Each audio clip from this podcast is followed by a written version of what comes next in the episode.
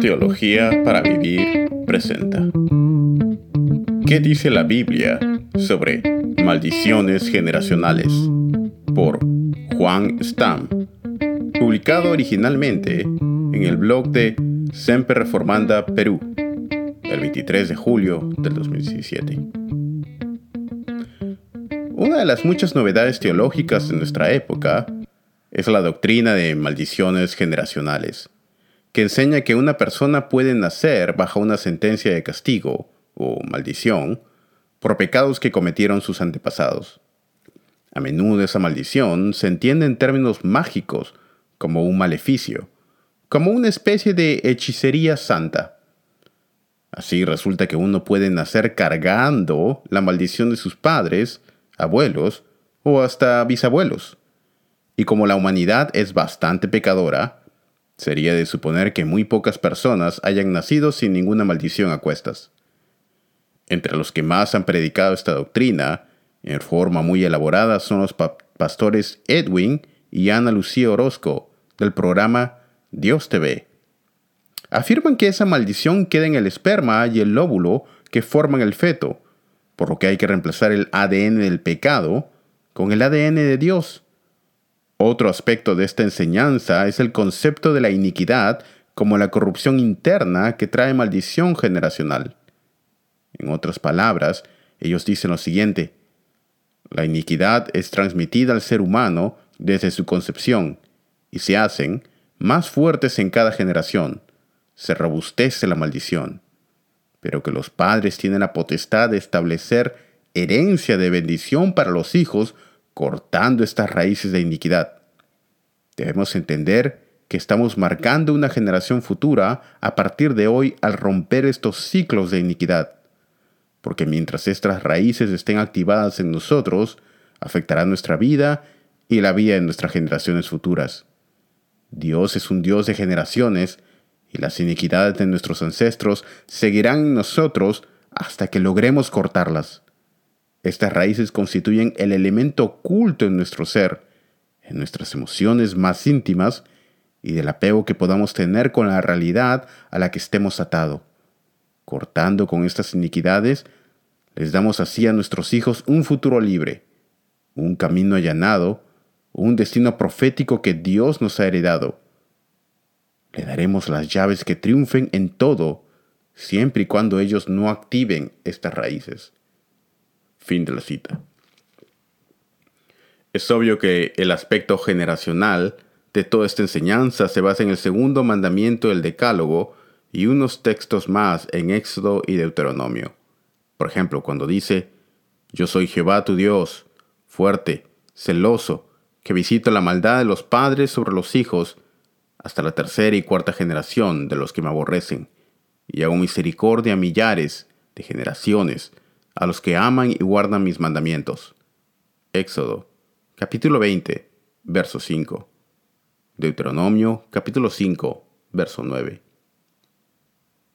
Jehová, fuerte, misericordioso y piadoso, tardo para la ira y grande en misericordia y verdad, que guarda misericordia a millares, que perdona la iniquidad, la rebelión y el pecado, que visita la iniquidad de los padres sobre los hijos y sobre los hijos de los hijos hasta la tercera y cuarta generación. Éxodo capítulo 34, versos 6 al 7. Jehová tu Dios es Dios, Dios fiel que guarda el pacto y la misericordia a los que le aman y guardan sus mandamientos, hasta mil generaciones, y que da el pago en persona al que le aborrece, destruyéndolo. Deuteronomio, capítulo 7, verso 9. Aunque el idioma hebreo tiene varias palabras para maldición, estos textos no mencionan ninguna de ellas. Dice más bien que Dios visita los pecados sobre las sucesivas generaciones. El sentido principal de este verbo hebreo es igual que visitar en castellano. Su sentido básico es preocuparse por. La NBI lo traduce bien con estar pendiente de. Salmo 8.4, por ejemplo, tomarlo en cuenta. Compare con Job capítulo 7, verso 17. Dios visita la tierra y la riega Salmo capítulo 65, verso 9. Muchas veces este mismo verbo hebreo significa visitar para salvar. Éxodo capítulo 3, verso 16, capítulo 4, verso 31, el relato de Éxodo, por ejemplo, compare con Génesis capítulo 50, versos 24 a 25, entre otros. Pero en otros textos como los que acabamos de citar, significa visitar para castigar. Por ejemplo, Isaías capítulo 13, verso 11, Jeremías capítulo 5, verso 9, etc. Además, los textos básicos en Éxodo 5 y Deuteronomio 20 no hablan de iniquidad, sino de maldad. Y Éxodo 34, 7, que menciona la iniquidad, la rebelión y el pecado como sinónimos funcionales, no afirma que Dios los convierte en maldiciones generacionales, sino que en su misericordia los perdona. ¿Cómo es entonces que Dios visita la iniquidad hasta la tercera y cuarta generación si ya la perdonó? La respuesta está en el concepto bíblico de la persona humana como ser social. Es una solidaridad corporativa. La Biblia no conoce el individualismo de nuestro pensamiento moderno, de personas como entre sí independientes de la comunidad a la que pertenecen. Entonces la maldad tiene consecuencias morales y sociales para la familia y la sociedad. Y en esas consecuencias Dios está visitando a su pueblo. Es claro que estos pasajes no dicen absolutamente nada que podría significar maldiciones generacionales. No habla de maldiciones en ninguna parte, sino del amor y la justicia de Dios con que se preocupa por nosotros. Nos visita. Ni mucho menos indica algo de un ADN programado con maldiciones de antepasados. Especulaciones de este tipo revelan una muy grave falta de respeto hacia el texto inspirado es obvio que estos pasajes no destacan la maldición de los malvados, sino la primacía de la misericordia de Dios. Si las consecuencias del pecado se extienden hasta cuatro generaciones, el amor y la misericordia de Dios llegan hasta mil generaciones. Es posible que cuatro generaciones, más que una frase literal de una maldición matemática, sea un modismo para expresar las consecuencias del pecado sobre la familia y la sociedad. Eh, de cualquier forma, donde el pecado abundó, cuatro generaciones, la gracia sobreabundó, mil generaciones. Si existieran maldiciones generacionales, entonces también tendrían que haber bendiciones generacionales, y eso acumuladas sobre mil generaciones. El teórico ADN de esta teoría tendría que codificar centenares de pecados y muchos miles de bendiciones, y sin duda el saldo a favor de la bendición y las misericordias de Dios. Para concluir, debemos mencionar otros textos bíblicos que refutan la idea de un castigo divino contra familiares inocentes. El mismo libro de Deuteronomio aclara que los padres no morirán por los hijos, ni los hijos por los padres. Cada uno morirá por su pecado.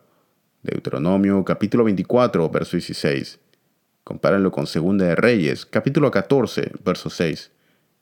El profeta Ezequiel se opone enérgicamente a esta doctrina de castigos y méritos heredados, e insiste en la responsabilidad personal de cada uno cuando dice, Vino a mí palabra de Jehová diciendo, ¿qué pensáis vosotros, los que usáis este refrán sobre la tierra de Israel que dice, los padres comieron las uvas agrias, y los dientes de los hijos tienen la dentera? He aquí que todas las almas son mías, como el alma del Padre, así el alma del Hijo es mía. El alma que pecare, esa morirá. Y si el hombre que fuere justo e hiciere según el derecho y la justicia, éste es justo. Éste vivirá, dice Jehová el Señor. El que guardare mis decretos y anduviere mis ordenanzas, éste no morirá por la maldad de su padre, de cierto vivirá. Y si dijereis, ¿por qué el Hijo no lleva el pecado de su padre? Porque el Hijo hizo según el derecho y la justicia. El alma que pecare, esa morirá. El Hijo no llevará el pecado del Padre, ni el Padre llevará el pecado del Hijo. La justicia del justo será sobre él, y la impiedad del impío será sobre él. Ezequiel, capítulo 38, versos 1 al 5. Verso 9, versos 17 al 20. Conclusión. Lejos de fundamentarse fielmente en la palabra de Dios, la enseñanza de maldiciones generacionales es un abuso del texto bíblico. Es otra especulación fantasiosa de algunos predicadores que no se cansan de inventar nuevas doctrinas para deslumbrar a su público y mantenerlos cautivos de sus aberraciones. lejos de ser un mensaje fiel a la palabra, es otro intento de manipularla y manipular al público creyente. Todas estas especulaciones contemporáneas plantean una pregunta muy seria. ¿En qué punto una simple enseñanza equivocada llega a ser una herejía? ¿No será que tenemos que redescubrir el concepto y la realidad de la herejía? Es hora de levantar la voz de protesta contra estas novedades antibíblicas. Juan Stan se nacionalizó costarricense como parte de un proceso de identificación con Latinoamérica. Es doctor en teología por la Universidad de Basilea, docente y escritor de libros, artículos y del Comentario Bíblico Iberoamericano del Apocalipsis, de editorial Kairos.